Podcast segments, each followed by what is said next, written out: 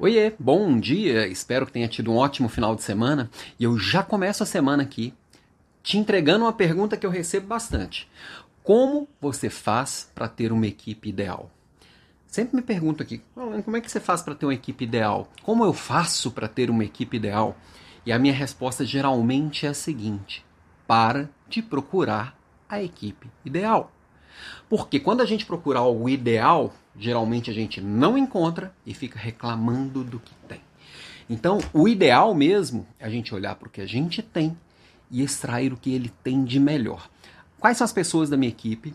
O que, que cada uma dessas pessoas do time tem de melhor e como que a gente coloca esse melhor para ser ainda melhor e a serviço do time, do time como um todo.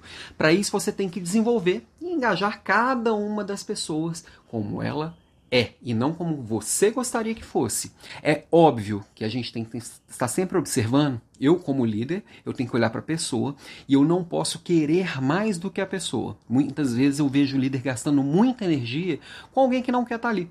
E às vezes a gente precisa sim tomar a decisão de trocar aquela pessoa e deixar ela ser feliz em outro lugar fazendo alguma outra coisa, porque é, por mais que ela não tenha coragem de tomar a decisão de fazer isso por si só, claramente ela não está disposta a dar esse próximo passo. Então precisa também ter sabedoria para isso. Mas não é desistir das pessoas, é investir nas pessoas junto com elas. Então eu olho para a pessoa, vejo o que ela tem de melhor e ajudo essa pessoa a colocar isso de melhor para fora. Ah, mas se eu precisar contratar alguém, quem que eu vou buscar?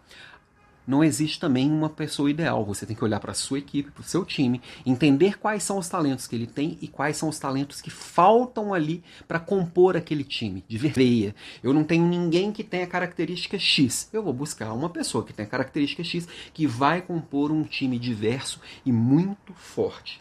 E aí ah, mas e se eu precisar diminuir alguém porque a empresa está cortando gente? Eu vou olhar não que, que cada uma das pessoas está entregando agora, o projeto futuro, o potencial de cada uma e tento trazer para o momento presente. É como eu pegar um, um investimento futuro e trazer para o momento presente e ver quem que é a pessoa que tem menos condições de, de chegar no mês futuro, que tem menos potencial no futuro.